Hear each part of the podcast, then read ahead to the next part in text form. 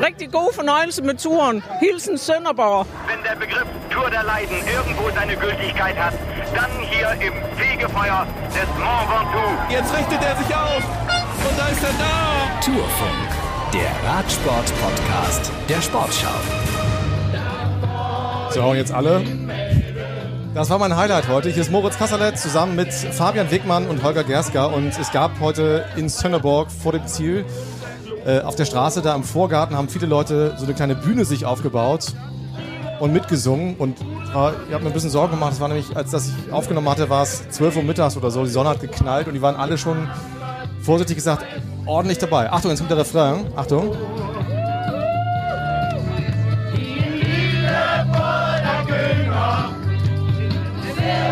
Ach, schön war es in Dänemark. Willkommen nach der dritten Etappe. Es war äh, mir ein Fest in Dänemark, muss ich sagen. Und wir haben heute eine kuriose Geschichte wieder zu erzählen. Ähm, erstmal hallo Holger, hallo Fabian. Hallo Moritz. Da gewinnt Dylan Gronewegen. Gestern Fabio Jakobsen, der, wie ihr wisst, vor zwei Jahren diesen furchtbaren Sturz hatte, bei dem er fast gestorben wäre ausgelöst durch Dylan Gronewegen und jetzt haben sie beide eine Etappe gewonnen bei dieser Tour. Am ja, ersten Wochenende gleich. Geschichten, die nur die Tour schreibt, ne? Ähm, auch für Dylan Gronewegen war das natürlich emotional heute extrem wichtig. Der hat natürlich auch schon Rennen gewonnen seitdem. Der war ja auch nicht endlos gesperrt, sondern ein halbes Jahr. Er hat das Team gewechselt. Das ist für einen Sprinter immer ein Problem. Er war ja bei Jumbo, äh, die sich doch ein bisschen anders orientiert haben und ähm, hat jetzt diese australische Mannschaft Bike Exchange hinter sich ähm, und hat auch eine Menge Druck an den Start gebracht und, und diese zwei Jahre, ich habe ihn auch gerade gehört, äh, war natürlich für ihn auch nicht einfach. Ne? Der hat das ja nicht mit Absicht gemacht, ähm, ja. aber schon schon merkwürdig die zwei hintereinander. Kann sich keiner ausdenken. Was haben die eigentlich für ein Verhältnis miteinander? Sind die okay oder ist das schwierig? Ja, Fabian, so weißt du ganz, ganz super ist es, glaube ich, nicht. Ähm, es hat nämlich lange, lange gedauert oder so richtig hat er sich auch nicht dafür entschuldigt. Es war, er hat es mit Sicherheit nicht absichtlich gemacht, aber er hat ihn auch schon gesehen und ähm, hat ihn da reingedrängt. Das war im Eifer des Gefechts. Also er wollte mit Sicherheit nicht, dass er stürzt. Er ist ja selber gestürzt und hatte sich das Schlüsselbein gebrochen. Also das wollte er mit Sicherheit nicht, aber ähm, es hat schon lange gedauert und es gab so ein paar Reibereien und ich glaube, die besten Freunde werden sie nicht. Ja, er hat sich ja sehr Tränen, also das war ja nicht gespielt. Er hat sich schon sehr entschuldigt. Im, im niederländischen Natürlich. Fernsehen damals war völlig aufgelöst. Also es war für ihn wahrscheinlich auch ähm, eine sehr schwierige Zeit. Nicht vergleichbar mit der von Jakobsen, ist klar, aber ähm, ja, wie gesagt, es war keine Absicht. Und jetzt ist er da genau. und irgendwie genau. Ja. komische Geschichte, ja. Ja, aber ähm, ja, super gefahren heute, also keine Frage. Ähm, war zur richtigen Zeit am, am, am richtigen Ort. Ähm, Fabio Jakobsen hat es heute ein bisschen vermasselt. Ich habe es probiert nochmal, aber wir haben die, die Zeitlupe. Ich habe es bis jetzt noch nicht hingekriegt, mir die nochmal genau anzugucken, wo er das Hinterrad richtig verloren hatte. Er war einfach zu weit hinten. Ähm, man hat gesehen, er hat dann nochmal angetreten, so es war auch so 150 vor Ziel, da war aber kein, kein Durchkommen mehr für ihn. Wenn er da Platz wenn Platz für ihn da gewesen wäre, wäre er noch nach ganz vorne gekommen, da bin ich mir sicher. Was, wir haben das in den Sprints gesehen, er kann einfach zwei, drei km schneller fahren als die anderen. Und äh, das hat man auch an seinem Antritt gesehen, aber dann war die Straße zu, da waren vorne die Fahrer, er kam nicht drumherum, also das, ähm, er ist der Bessere, aber im Endeffekt gewinnt der, der als erster über die Ziellinie fährt. Und, ähm, das stimmt. Da hast du recht. so, so ist es. Das ist einfach ein Fakt. Da kann man noch, äh, noch sagen, man ist besser als der andere oder schneller. Ähm, Dylan Grönewegen hat auch alles richtig gemacht. Ja. Und ein gutes Auge. Hast du es gleich gesehen? Also ich, puh, ich war er sehr verblüfft. Er hat es gesehen. Oh, und das äh, Zielfoto ist so so eng. Es war sehr eng. Ähm, ich glaube, es sind was zwei Zentimeter oder ein Zentimeter. Böse wäre, würde ich sagen, Wort von Art vor dabei. Der war Idee beim Zweiter. So ist es. Also muss man jetzt auch sagen, äh, Chapeau. Äh, drei, drei Rennen, dreimal Zweiter, macht aber eine Sechs, ne? Man hat das Gefühl, er hat irgendwas falsch verstanden. Ja. Das, nee, ist, aber eine riesen Platzziffer. Ja, schon, super. schon, schon großartig. Also im, im Zeit von unter den beiden Sprints. Ähm, ja. Ja, ja, und beide Male auch so äh, knapp. Also es war schon, ähm, ist schon großartig, was der auch hier abliefert, ja. aber äh, auch der Sprint war heute wirklich, äh, wirklich schön. Er trägt, ja, er trägt gelb und er trägt weil er gelb trägt, nicht grün, aber er hat das grüne Trikot auch, ne? Und hat, glaube ich, einen ganz guten Vorsprung jetzt auch schon. Ja, denn äh, er hatte ja unterwegs auch schon mal zwei Punkte gut gemacht ähm, auf Jakobsen. Jetzt Platz zwei gibt gibt 30. Äh, 50 hätte er gern mitgenommen. Äh, Jakobsen dahinter. Ich habe jetzt das Ergebnis ehrlich gesagt gar nicht im, im, im Kopf, aber es ist natürlich schon mal ein Vorsprung, äh, zumal ja die nächsten Etappen auch ihm eher entgegenkommen werden. Ähm, wo ich sage, okay, der ist der Favorit im Kampf um Grün, zumal Peter Sagan jetzt heute auch unterwegs, der verliert halt Punkte, über dessen Rolle können wir gleich noch reden im Sprint, also ist immer mittendrin ähm, und äh, ja, also letztendlich ähm, Grunewegen hat tatsächlich, also die, die Lücke zu finden, äh, da 100 Meter vor dem Ziel, das Auge, dass es genau da aufgeht und nicht auf der anderen Seite, wo dann eben auch äh, Peter Sager ein bisschen langsam geworden ist. Ähm, das ist halt seine Erfahrung inzwischen, der ist ja auch fast 30 und war fünfter Sieg heute bei der Tour. Ja, ja Peter Sagan, müssen wir drüber sprechen. Also der zweite Sprint schon, wo er irgendwie ziemlich unzufrieden ist hinterher, kann man glaube ich sagen. Ja, pf, gestern waren sie mit ihm unzufrieden. Ne? Also das war schon, also Fabio Jakobsen hat ja hinterher gesagt, er hat es immer unter Kontrolle ähm, und er muss dagegenhalten. Äh, egal, ne? das, er muss sich durchsetzen und muss sagen, Hut ab, weil, weil Sagan weiß dann auch, wenn der erste Stoß nicht funktioniert, dann macht er noch einen zweiten, ist auch schlau genug, ähm, die Hand nicht vom, vom Lenker zu nehmen, damit die Jury nicht eingreift. Und heute war es irgendwie kurios. Äh, Caleb Ewan schimpfte auf Sagan, Sagan schimpfte auf Wort von Art, aber eigentlich war gar nichts. Also eigentlich war alles sauber. Ja, ja, Wout van Aert ist schon, er ist in der Mitte losgesprintet. Ähm und ist dann immer weiter rechts rübergekommen. Mhm. Er hat aber die Lücke weit genug offen gelassen. Er hat die Lücke nicht zugemacht, also es war Platz genug für Sagan, nach rechts war immer noch Platz. Ähm, nur Sagan ist da nicht reingestochen. Also da hat er, hat er selber die Bremse gezogen, ja, und dann fährt er über den Zielstrich und regt sich tierisch drüber auf. Ähm, normal kann ich keine Lippen lesen, aber das äh, Wort habe ich verstanden, das kann ich nur jetzt nicht wieder. Sag nochmal eben. Ähm, die Lippen lesen? Sag's einfach in Dänisch. Motherfucker, hat er gesagt. Wie bitte? Oha. So was sagst du hier? Beep, Map. Ja, aber irgendwie. Nein, aber er hat sich da tierisch aufgeregt und gerade nach so einem Tag wie gestern, wo er wirklich kurz vor der Disqualifikation stand, ähm, da hat er sich mit fünf Jungs angelegt und ähm, ja, dann heute sowas mit Sicherheit, wenn sie ihm am Start äh, angezählt haben und ihm das gesagt haben und dann fängt er natürlich sofort an, wenn heute ihm einer einen kleinen Rempler gibt, dann äh, will er zurückschlagen. Ähm, ja, ich, ich glaube nicht, dass Sagan äh, gewonnen hätte. Ich war eben bei den Bussen, ähm, um die Interviews zu führen und mein Eindruck ist schon, dass da sehr viele sehr erleichtert sind, dass dieses Wochenende geschafft ist. Es ist ja wirklich im Großen und Ganzen für viele zumindest sehr gut gelaufen. Ne? Also es war heute nochmal noch ein Sturz. Sturz, aber ähm, die hatten wirklich Glück. Also ja. es war kein richtiger Massen. Es waren, sie standen da als Traube, aber es wurde, wurde enger. Sie haben alle gebremst. Da ist keiner mit Vollgas in äh, Gitter reingefahren, sondern ähm, sie kamen auf dieses Kopfsteinpflasterstück zehn Kilometer vor Ziel und dann wurde es enger und dann haben die vorne gebremst und dann nach hinten immer mehr gebremst und irgendwann ist er eine über den anderen gefallen. Aber es ist keiner richtig schlimm gestürzt. Gott sei Dank. Ähm, das hat natürlich das Rennen so ein bisschen auseinandergezogen. Es hat einige, glaube ich, hinten auch rausgehauen, weil das war, es war noch nicht an der drei Kilometer Marke. Es war zehn Kilometer vor Ziel. Da haben einige Fahrer viel Zeit verloren. Aber nichtsdestotrotz ist da Gott sei Dank nichts Großes passiert, vor dem halt wirklich die Fahrer viel, viel Angst hatten. Und ich glaube, das haben wir auch gestern gesehen. Deswegen, äh, es war gestern genug Wind für eine Windkante, da bin ich mir sicher.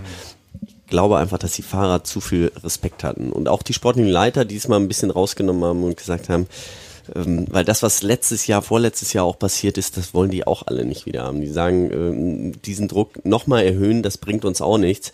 Wir wollen noch mindestens mal irgendwie ein paar Fahrer in der zweiten und dritten Woche noch dabei haben, die äh, ohne Blessungen dabei sind. Ja, und die Stelle, wo sich die Straße da verjüngt hat, wo das passiert ist, auf Kopfsteinpflaster, äh, wir haben es ja heute Morgen gesehen, du auf dem Fahrrad, Fabian, mhm. wir natürlich bequem im Auto. ähm, das, das haben auch alle geahnt. Ne? Man, man sah schon bei Kilometer 15 vor dem Ziel, die großen Namen mit ihren Helfern waren alle vorn. Ja. Auf, der, auf der rechten Seite Jumbo, auf der linken Ineos, dazwischen Bora, war völlig klar, alle Kandidaten. Und es ist, also ich habe nochmal durch die Ergebnisliste geguckt, es ist tatsächlich äh, wirklich kein Promi da irgendwo aufgehalten worden. Philipp Ugana, ja, aber mhm. der wird in der Gesamtwertung keine Rolle spielen. Jack, Jack Hay, glaube ich, ne? aber der wird jetzt ja auch keiner, ähm, keiner sein. Normalerweise, der in die, in die Top 5 fährt, irgendwie. Ja, ich äh, habe es eingangs schon erwähnt und gestern und vorgestern und ich werde nicht müde, es zu sagen, ähm, ich fand's geil in Dänemark. Also es war wirklich war wahnsinnig toll. Also heute wieder Volksfeststimmung, die Leute, die da ihre Bühne aufgebaut haben und alle freundlich und es war auch ein sehr faires Publikum. Also jeder war hier der große Star, der auf dem, auf dem Fahrrad saß. Die Dänen natürlich besonders. Magnus Kort Nielsen hat das heute nochmal zelebriert. Wahnsinn. Irgendwie. Also eine großartige Show für so, ja. für so ein Rennen. Natürlich wir wussten alle, dass es heute einen Sprint gab und es hätten noch vielleicht äh, vier oder fünf Fahrer vorne wegfahren können, aber sie haben gesehen, okay, Magnus Kort, der will heute und ähm, der hatte drei Punkte schon. Es gab heute nur noch mal drei Punkte im Bergtrikot zu gewinnen und wir haben gestern gesehen, wie bravourös er die Punkte da geholt hat. Also hat sich da wahrscheinlich jeder gesagt, wenn ich mit dem losfahre, ja, dann werde ich doch immer Zweiter, kriege null Punkte, mhm. bringt mir heute der Tag nichts. Also hat er selber gemacht und äh, hat ordentlich animiert, ja. Er hat ja, auch nochmal, auch gerade, also ganz witzig war die, die letzte Bergwertung, die er dann ähm, ja in Angriff genommen hat. Er war ja 150 Kilometer vorne, äh, vorne rausgefahren, alleine gefahren. Und dann kommt er auf die Bergwertung alleine drauf zu und sprintet ja. dann nochmal, macht so einen Showsprint die letzten 200 Meter und hebt dann auch noch mal die Hand. Der hat das heute so unfassbar genossen. Also das, äh, das war ja wieder so ein, äh, ein Meer von Menschen einfach, durch das er da gefahren ist. Ja. Und auch als er hier ins Ziel kam, er kam ja mit weitem Abstand, ich weiß nicht, drei, vier Minuten kam er ähm, allein über die Ziellinie gerollt und da wurde es nochmal so unfassbar laut wie in einem Stadion. Hat er das denn extra gemacht eigentlich? Ich meine, klar, ist auch eine Frage der Kraft irgendwann, aber mit dem Wissen, wenn ich hier nochmal alleine komme, dann wird es nochmal richtig schön für mich. Das kann auch sein, aber er hat sich die ganze Zeit hinten aufgehalten und dann, als der Sturz dann äh, passierte, dann war er auch dahinter. Ja, ja und dann ähm, lässt man natürlich reinrollen und ähm, eben wenn er dann alleine rumfährt, jeder wusste, dass er das Trikot wieder überstreift und äh, hat ihn dann nochmal applaudiert. Da muss er auch kein Gas geben oder in irgendeiner Gruppe mitfahren, sondern das hat er die letzten zehn Kilometer dann eher genossen. Und sechs Punkte sind, äh, der behält bis Freitag, ne? Also wenn jetzt nichts ganz, ich glaube bis Freitag, äh, dann, dann kommt Planche de Belfi, da sieht's anders aus, aber bis dahin, ja. immerhin, also für seine Mannschaft ist das schon mal was. Der wird wieder mitfahren nach Calais, wird er wieder, wieder vorne dabei sein und ähm, ja, und kämpferischer Fahrer ist er heute auch geworden. Dänemark war super, das sehen die Fahrer auch genauso.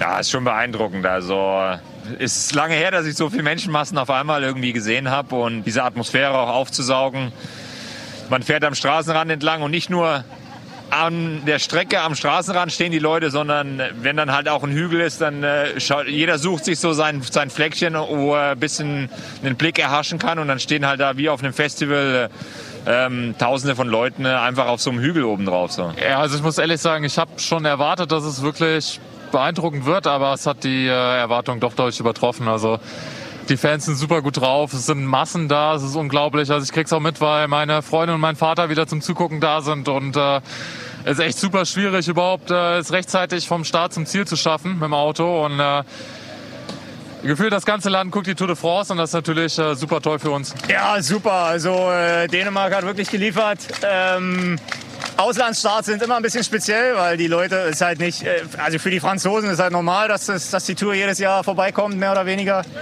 Und daher sind Auslandsstarts immer ein bisschen besser besucht. Ich kann mich auch ein bisschen äh, noch an, an Düsseldorf erinnern oder ähm, auch in Utrecht. Da war wahnsinnig viel los. Also mehr, mehr als die ersten Tage in Frankreich tatsächlich. Beispielsweise der Start in Düsseldorf, der hat auch viel überrascht. Aber man muss einfach sagen, dass ein Tour de France-Start schon noch äh, für viel Begeisterung sorgt. Und äh, die Atmosphäre die letzten Tage war einfach ähm, ja, fast einmalig. Wieder was ganz Besonderes. Äh, es macht einfach Spaß, hier Radrennen zu fahren. Ja, und während wir jetzt hier stehen, ich gucke auf die Uhr, es ist genau 18.30 Uhr, äh, sind die Fahrer auf dem Weg zum Flughafen. Die haben es nämlich ein bisschen bequemer als wir. Die fliegen von äh, Dänemark, also von Sönderborg, gibt es einen kleinen Flugplatz hier, ähm, direkt in den Norden von Frankreich, während wir morgen ungefähr und heute Abend und morgen ungefähr zehn Stunden im Auto sitzen. Fabian, wie ist so ein Flug eigentlich, wo dann ja mehrere Teams in einem Flieger sind? Ist das äh, Urlaubsstimmung, dass der Getränkewagen immer wieder vorbeikommt? Hat da einer seine Boombox mit und wird laut Musik ge gehört oder wie ist das? Ja, ich so weiß nur, das letzte Mal, als ich da geflogen bin, wir sind nicht mit den eigenen Bussen hier hingefahren, sondern ähm, ja, mit so ganz normalen Schulbussen. Und es war unfassbar heiß an dem Tag und wir sind äh, ja da alle reingesetzt worden und es, es hat bestimmt eine Dreiviertelstunde gedauert, bis dieser Bus dann losfuhr. Und wir saßen da auf diesen Stühlen nach der Etappe und das war mittendrin irgendwie, das war nicht am dritten Tag. Ähm, das war schon ziemlich heftig. Wieder klitschnass geschwitzt und dann in diesen Flieger rein, der dann auch bums worden ist, ganz klar.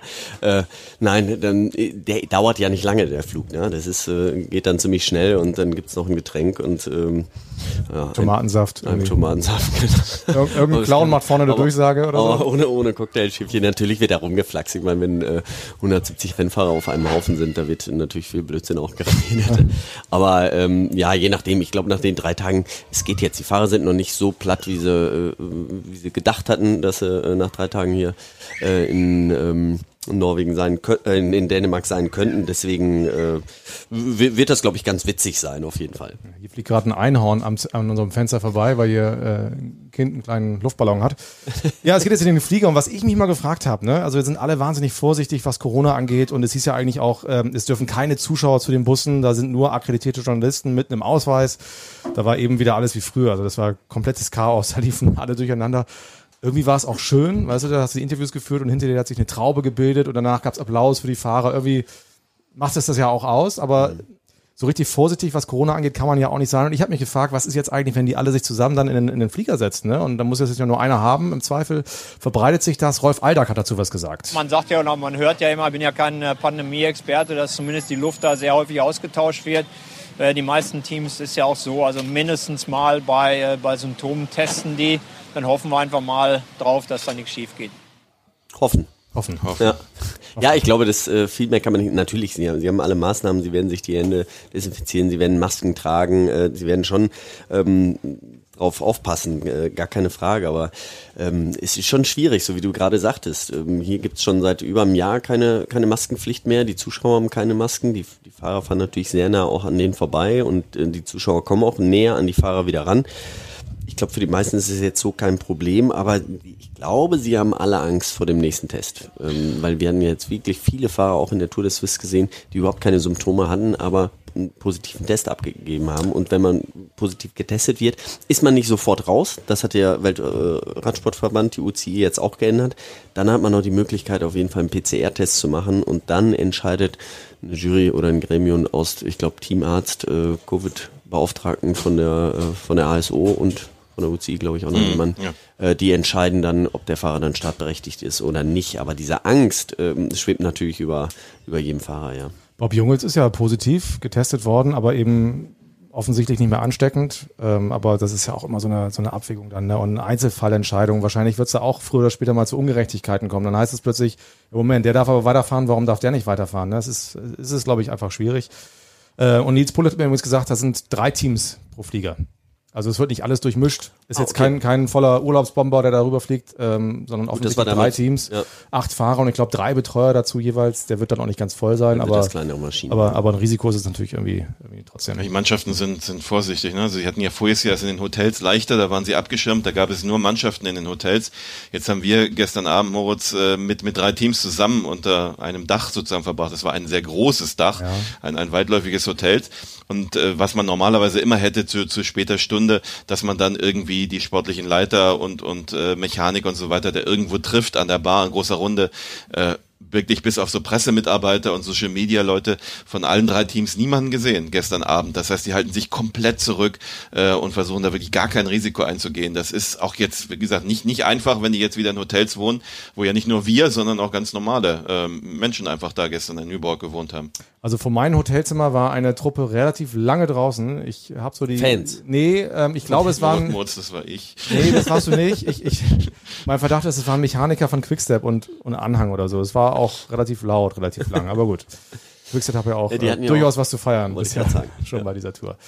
Ja, dann äh, wünsche ich euch uns eine gute Fahrt. Wir machen uns jetzt gleich auf den Weg. Zwischenstopp in Deutschland im Norden und dann geht's morgen weiter Richtung, ich weiß gar nicht, wo wir dann sind, in der Nähe von Lille irgendwo schlafen wir, glaube ich und fahren dann steht übermorgen. Steht in der Dispo. Steht in der Dispo. Ja. Ja. Gucken wir gleich rein, gehen ins Navi ein und dann fahren wir dahin. Es geht gut weiter in Frankreich. Danke Dänemark, das war ganz toll, großartig. Wir kommen gerne wieder und äh, jetzt freuen wir uns auf die Tour in Frankreich. Euch beiden vielen Dank. Bis übermorgen. Morgen Bis machen wir Pause, übermorgen kommt der Tourfunk wieder. Ja, tausend Tag. Ne? Tausend Tag. Tausend Tag. Bye bye. Tschüss. Ciao. Wenn der Begriff Tour der Leiden irgendwo seine Gültigkeit hat, dann hier im Fegefeuer des Mont Ventoux. Jetzt richtet er sich auf und da ist er da. Tourfunk, der Radsport-Podcast der Sportschau.